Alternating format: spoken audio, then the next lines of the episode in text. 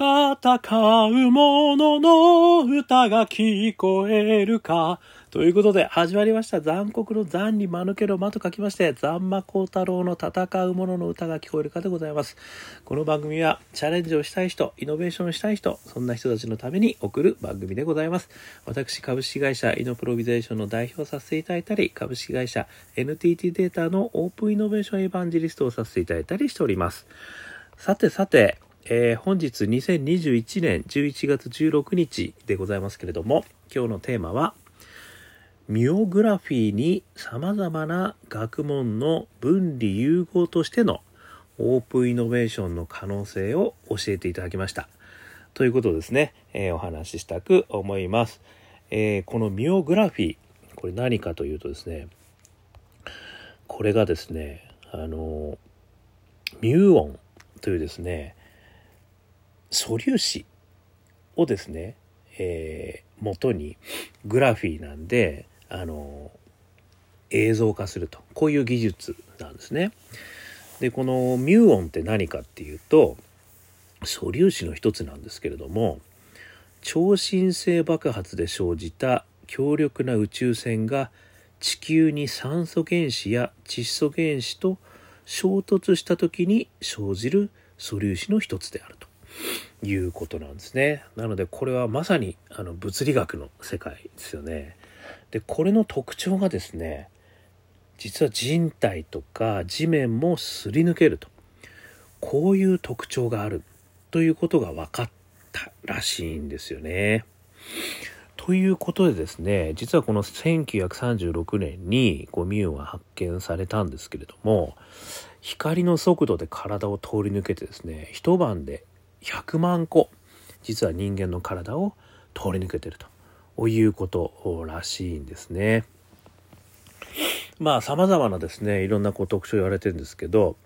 あのこれまで発見されてた電子に比べてですね200倍以上重く電子とは別種の素粒子であるとされたと。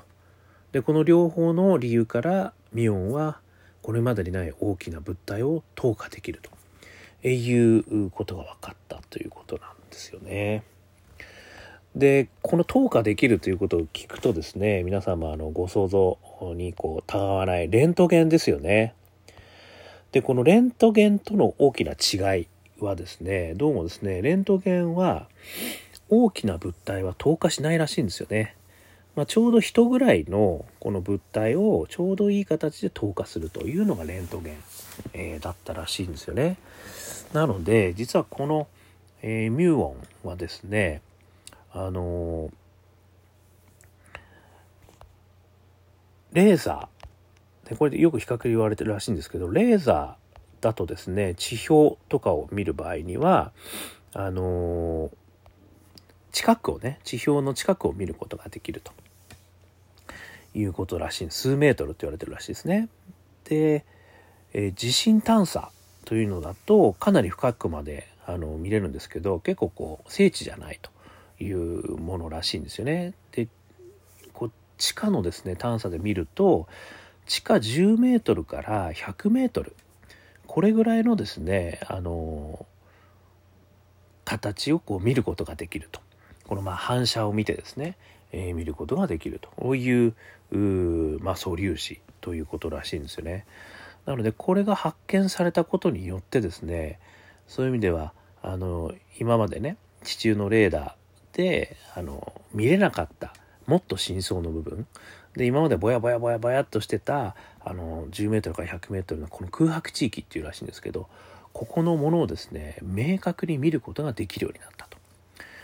いうことであのこのまずはですねこの地下探査とかにですね今はかなりあの有効な技術じゃないかということで使われ始めてるということなんですよね。でもともとこれをですねあのミオグラフィティってさっき私言いましたけどこう画像化するのに成功したのがですね実は日本の田中宏之東京大学地震研究所教授らしいんですけれどもこれがですね2006年に行った火山の投資をやったらしいんですよね。でその火山の状況がですねこれでよくわかるということででそれをミオグラフィーと名付けたと言ったところからですね、あの改めてピラミッド探索ですね、えこういったものに使われたりですねあとはあの文化保全ということで、あのまあ、まさにその世界的な遺産とかですよね。そういったものをあの構造を把握したり、まあ、果てはですね地下探索さっきお話した地下探索それから資源探索それからあの地面に渦まってる炭素ですね。これの貯留状況この貯留層を監視貯留層を監視。あとは原子力発電所産業用のプラントの検査と。まあ様々なことにですね実はこのあの投資ができるということで使われてきてると。こういう新しい技術らしいんですよね。でこれがですねあの私やっぱり非常に思ったのはですねこのまさにその素粒子ですよね。ミュオン。この素粒子ミュオンが1936年ですからね。そういう意味では物理学の世界の中であの発見されてでそれがこう宇宙船からのね反射でこういうのがあのあるということが発見されてからそれがさまざまな分野にあの活用されていくというのにものすごい時間かかってるわけですよねこれ。だって発見36年ですよ1936年。そしてこのあの田中先生がね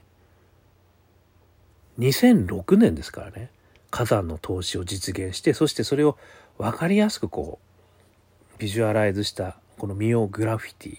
というものにしたのがねこれ約70年かかってますよね。なのでですねやっぱりちょっとこういうことを考えるとですね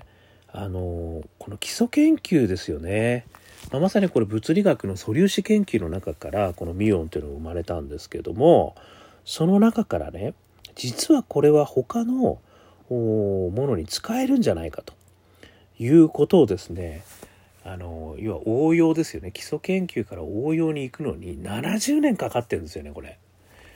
まあ、その間にもいろんなあのチャレンジがされてるらしいんですよ。えー、原型という言える実験は1955年にされたらしいんですよね。でその10年後ぐらいにピラミッド内部の200件の空間をね探す目的でも実験は行われてるらしいんですけどでもこの透視技術をミオグラフィティと透視画像を明確に表したのは2006年からだというふうにこの田中先生は言われてるんですね。ということは70年ですよ皆さん。ね、あの大企業の中でですねあのね R&D 投資70年先に成果出ますって言って通りますでしょうかっていう話。ね。これあの国のね、あのインパクトとかいろいろね、ありますよね。基礎研究研究とかね。それも、あの、70年後に成果出ますって言ってもね、これはあの、はあみたいな形になるんだけど、でも、やっぱり基礎研究ってそういうことなんですよね。そしてこのインパクト激しいですよね歴史学考古学文化財保全地下探索資源探索炭素貯蔵流層監視原子力発電所産業用プラントの検査。激しく応用できるわけですよね。しかも今まであの分かんなかったこと。だから例えばこのインフラですよね。あの水道管とかね最近すごくこう水道管を通したことによってそこにあの土が入り込んでそしてあの落ちると。地面が落ちると。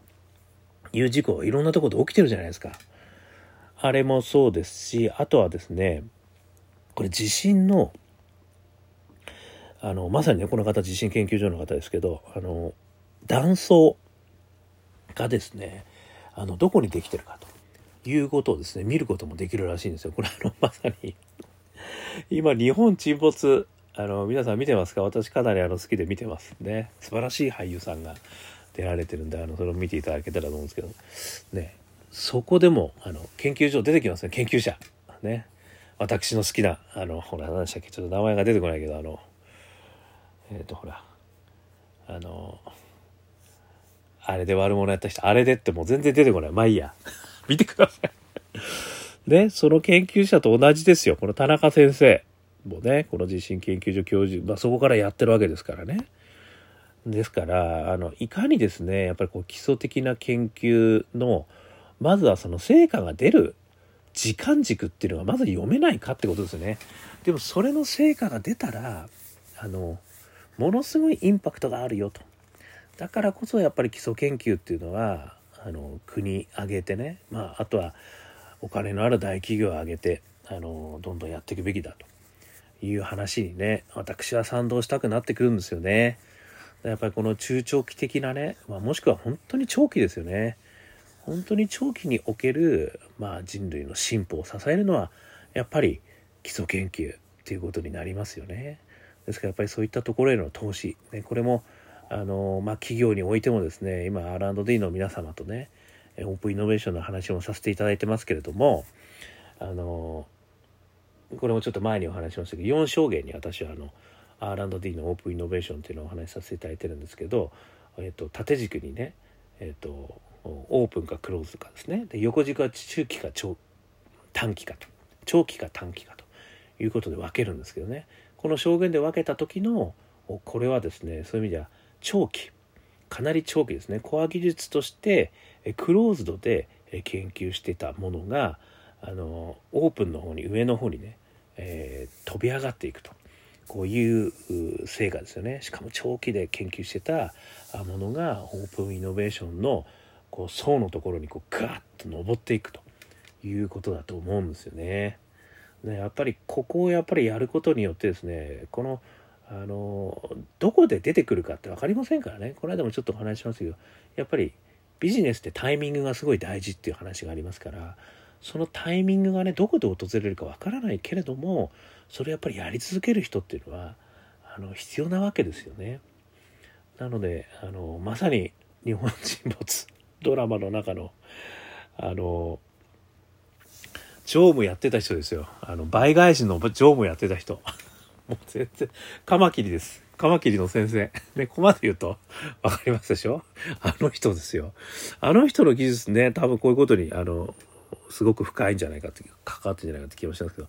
ミオグラフィーですね。だからこの素粒子ミオンから始まったミオグラフィーにあのビジュアライズをするとこれあの前も数学のねあの分散したものをこう波動波動分散の逆波動分散の数学の研究者の方もねこのちょうど同じように基礎研究の話が大事だっていう話させていただきましてこれもまさに同じですよねこの波動をね分析する時には多分そういったものもですね合わせてあの研究成果になられてるんじゃないかというふうに思いますけれどもやっぱり基礎研究非常に大事だよねということですね。であの大企業の皆様においては4証言でまあ短期のところはねそういう意味ではこの短期のところは R&D の方はねオープンイノベーションに関しては私はあの事業部の支援をするんだと。であの要は例えばあベンチマークを取るとかですね。あとは本当に技術的なところがどうフィッティングするのかっていうところをサポートに入ると。これがオープンイノベーションでねあのすごくいいんじゃないかというふうには思ってますしあとはあ短期のところのクローズドなところではね今クローズドである技術ですよね。それがいかにこう応用系にあの結びつくのかっていうところをやったらいいんじゃないかっていう話させていただきましたけどそれともう一つの証言であるこの長期のところですね。ここの重要性。ねコア技術として自分たちの強みとしてやることも必要だしオープンにねあのそのコア技術をゆくゆく自分たちのコア技術にするためにオープンに探しに行くっていうアクティビティもしくは下のコア技術を上にこうオープンにしていろんなところにこう展開していくと。ういうことですね。これがですねやっぱりすごく大事だと。なかなかここがねあのできてるとこがあのあるとは思いますけれどもなかなかやっぱり社内のね理解を得るところすごく難しいところですしやっぱり国の中でもねそこにやっぱりどれだけのお金を投資できるかってやっぱり日本はねその GDP の割合としてもなかなか海外の投資額とは少し少ないんじゃないかみたいな見方もされることもありますから是非ともやっぱりそこのね大事加減というのをですねこういった事例をね通してなんかこうやっぱり感じていただければなというふうに思いますね。こうゆくゆくは多分このミオグラフィーの技術は本当にあの日本のね老朽化したインフラをあの救うもしくは地震ですよね。日本は地震王国ですから本当にその今の日本沈没じゃないですけど地震がどこに起こるんだということをねこれによって断層をこう断層を見ることによって少しでも確率を上げていくということにねこれがもしですよ本当にあの相当使える技術になっていったら70年前のねあの基礎研究やってた人に本当にありがとうですよね。まあそこからねあのそういう意味じゃ応用基礎から応用にこうつなげていく人たちも面々ともイノベーターがね類死死類々とあの俺の屍を超えていくじゃないですけどその先にこういうふうにねあるというところはねまたロマンを感じるところでありますよね。ということであのこの R&D のね基礎研究こういったことはですね成果がすぐに見えないけれどもやっぱり非常に重要であるしあとはそれが応用で適用された時の適用インパクトはものすごく強い大きいしそしてその広がりですよねオープンイノベーションとのシナジーがめちゃくちゃいいですよねやっぱりその基礎研究っていうのはものすごい応用分野が横幅で広がることになりますからあのそういう意味ではこうもうとにかくいろんな分野でオープンイノベーションにこれを使っていただくということをやるとですねさらに面白いことができるんじゃないかということでね。もしあのオープンイノベーションのネタを探していてですねどっかこうなんか投下できるものがあのないかっていうのを探してる方はこのミオグラフィー、ね、これぜひともあの皆さんあ気にして一回お話を聞きに行くでもいいですしね。あのやってみたらいいんじゃないかなというふうにあの思ったので紹介させていただきました。ということで、えー、今日参考とさせていただいたのはですね、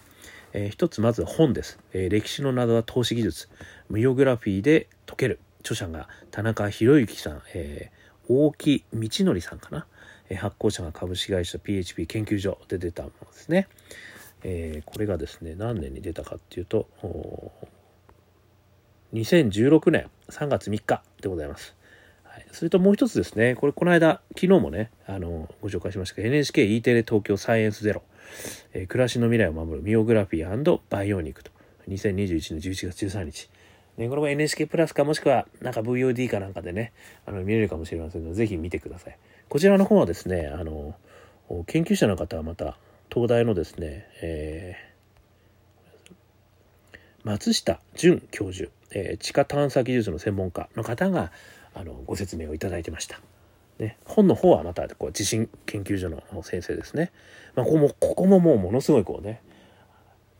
全然異分野の方々がこうもうすごいこうそこにこう注目されてるという意味でもですねぜひぜひ、えー、本も見ていただいて、えー、でこのテレビも見ていただいて、えー感じていただければなというふうに思いました。ということで、今日もですね、聞いていただきましてどうもありがとうございます。えー、アンカー .fm 毎日配信してますので、よかったら、えー、登録していただくとですね、えー、聞けることになりますので、ぜひぜひ聞いてくださいませ。ということで、ね、コメントがあれば、私の Facebook、Twitter お待ちしております。今日も聞いていただきましてどうもありがとうございました。それでは皆様、頑張りましょうまた明日